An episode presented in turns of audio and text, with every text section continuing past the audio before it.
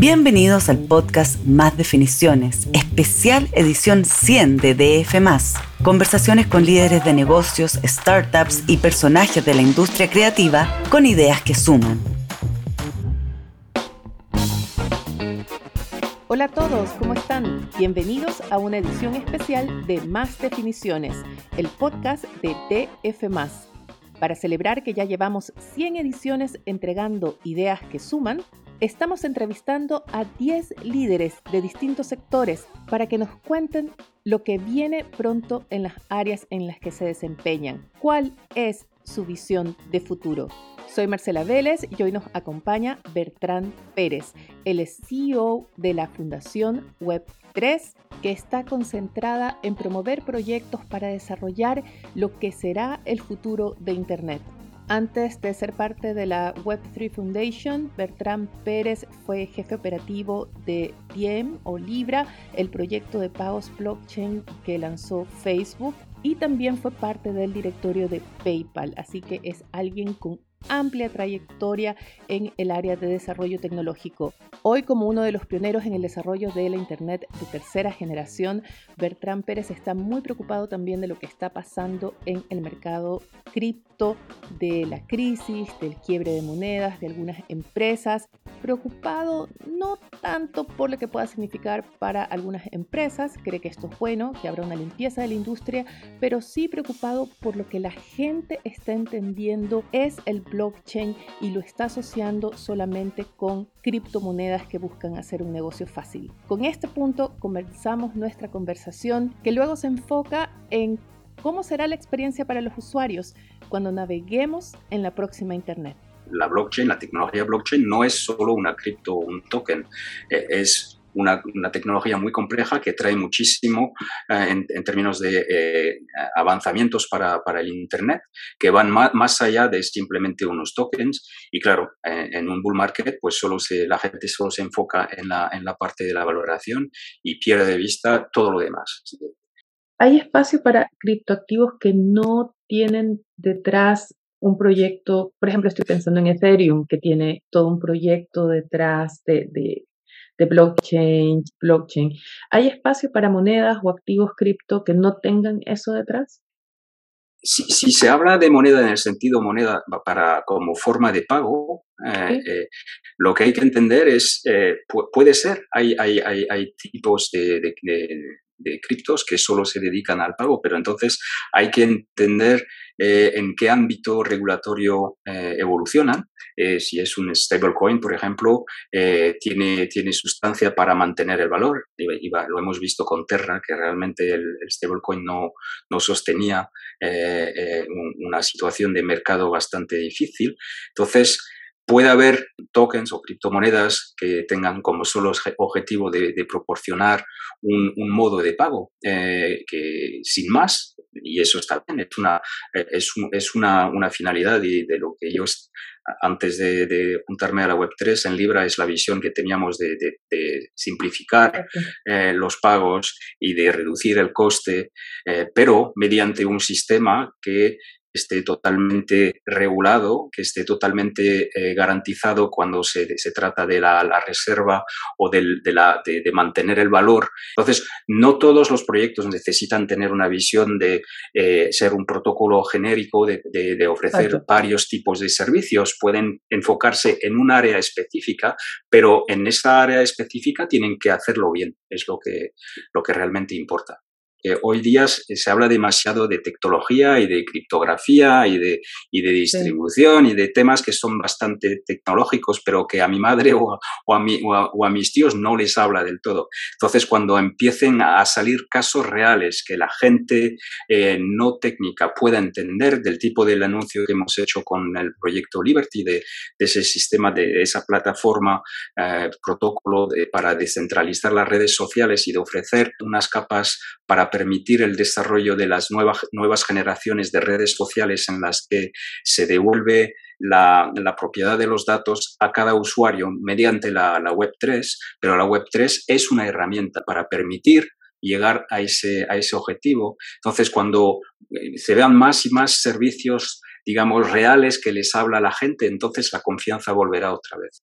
Pero ¿cuán lejos estamos de llegar a ese punto? De tener aplicaciones reales para la gente que no está especializada en el tema que diga, ah, ok, ahora veo lo que es la Web3. Si hablo de, para, para, para seguir con, la, con el ejemplo del, del proyecto uh, Liberty, de, lo que, de lo que hemos anunciado, los equipos también eh, en, en, nuestros en Europa, en Berlín y en California ya están desarrollando. Y el objetivo es dentro de tres a seis meses de ya empezar a tener el, principio de unas funciones para luego poder conectar eh, eh, las aplicaciones, unas aplicaciones que les hable a la gente. Entonces, es cuestión, digamos, de un año o, algo así para empezar a ver.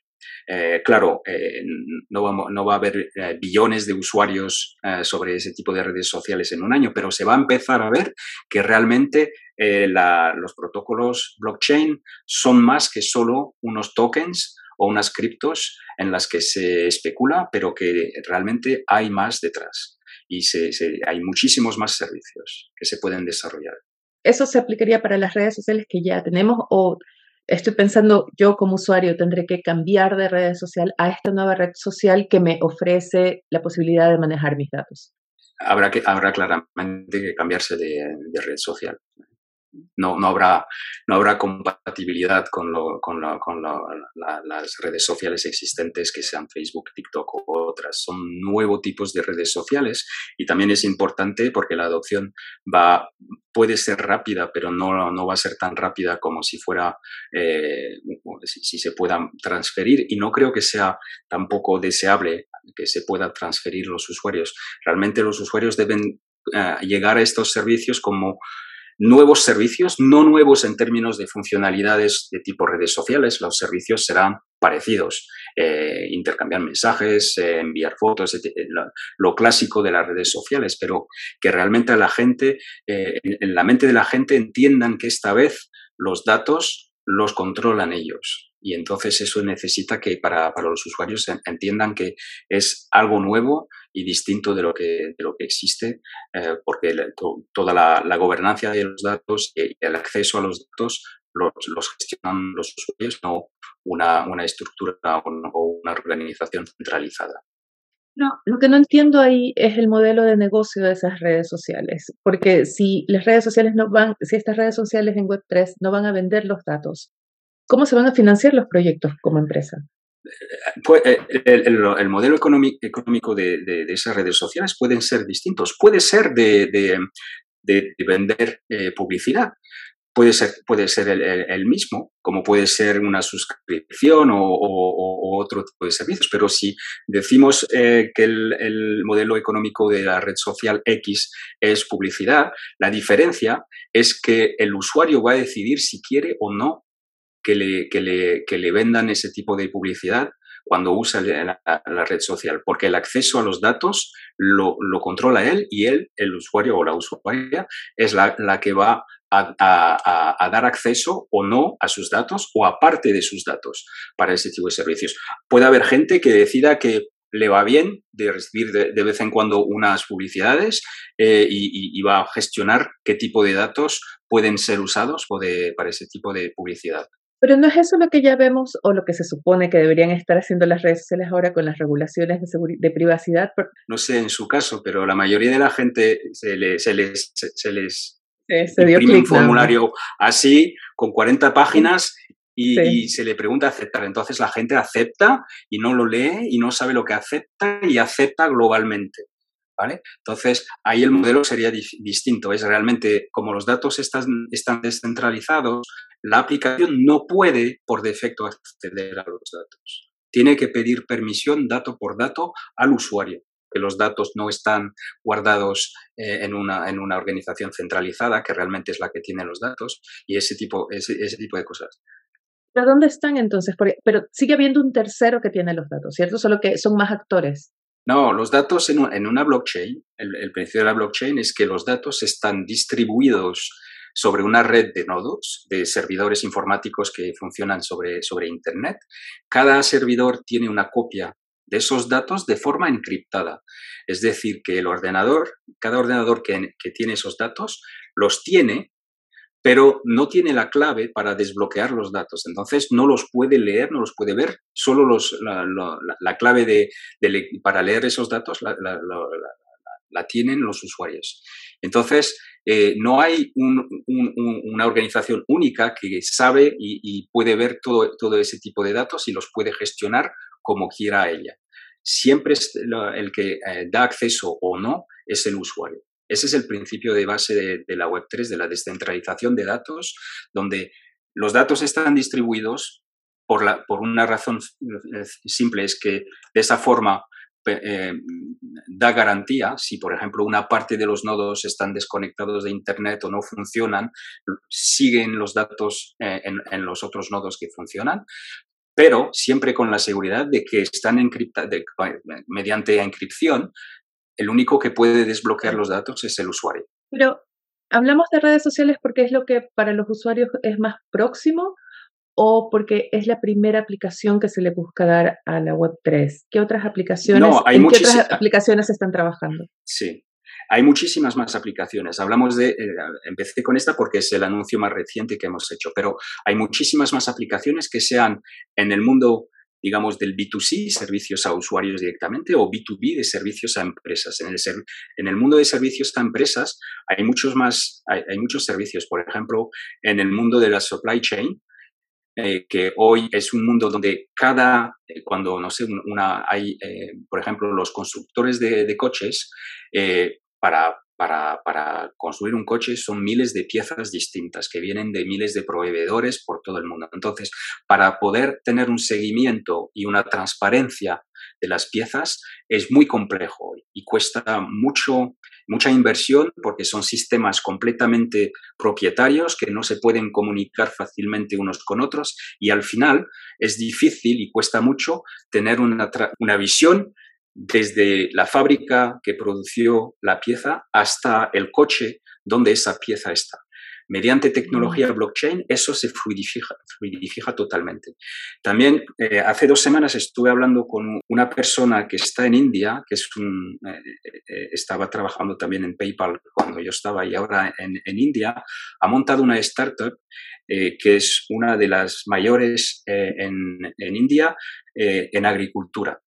Y entonces ellos van a usar eh, blockchain para lo que llaman transparency from the farm to the fork.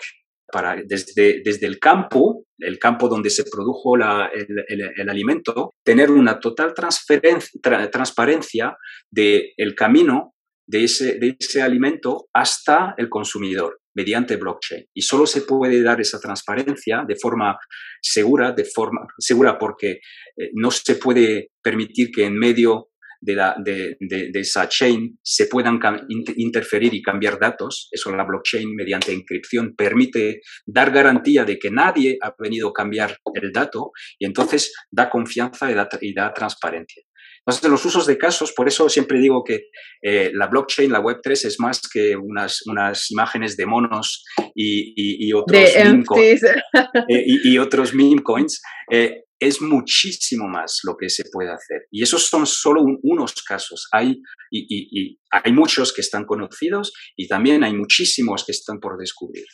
¿Hay cambios en las interfaces? Esa es mi pregunta. ¿O seguimos accediendo a estas aplicaciones a través del hardware que ya conocemos, smartphone, mi laptop, sí, sí, sí. etc. Es, es, ese también es un punto importante porque la gente se imagina que la Web3 va a ser algo, eh, van a ser, nuevos teléfonos, nuevos laptops, etc. No, los, los devices, los equipos van a ser los mismos.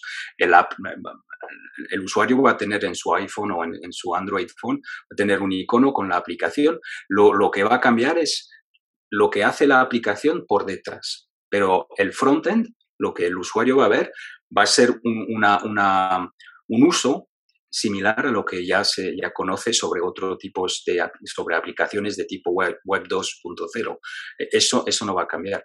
Eh, lo que cambia realmente es todo los, todo el proceso que está eh, por detrás que está en el, eh, en el background y la forma en que esa aplicación desde el teléfono interactúa con los sistemas que están detrás, cómo se eh, encriptan los datos, cómo se acceden a los datos, etc. Pero para el usuario va a ser tendrá una, una aplicación web 2.0 y digamos la misma web 3.0, hace clic en la primera, hace clic en la segunda, normalmente el flow, el uso, va a ser el mismo.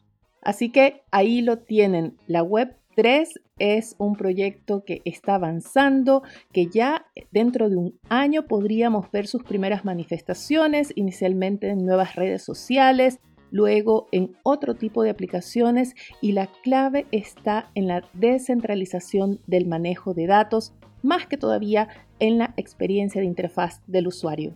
Me despido por ahora invitándolos a que escuchen el resto de las ideas de futuro en esta serie especial de Más Definiciones. Gracias por acompañarnos.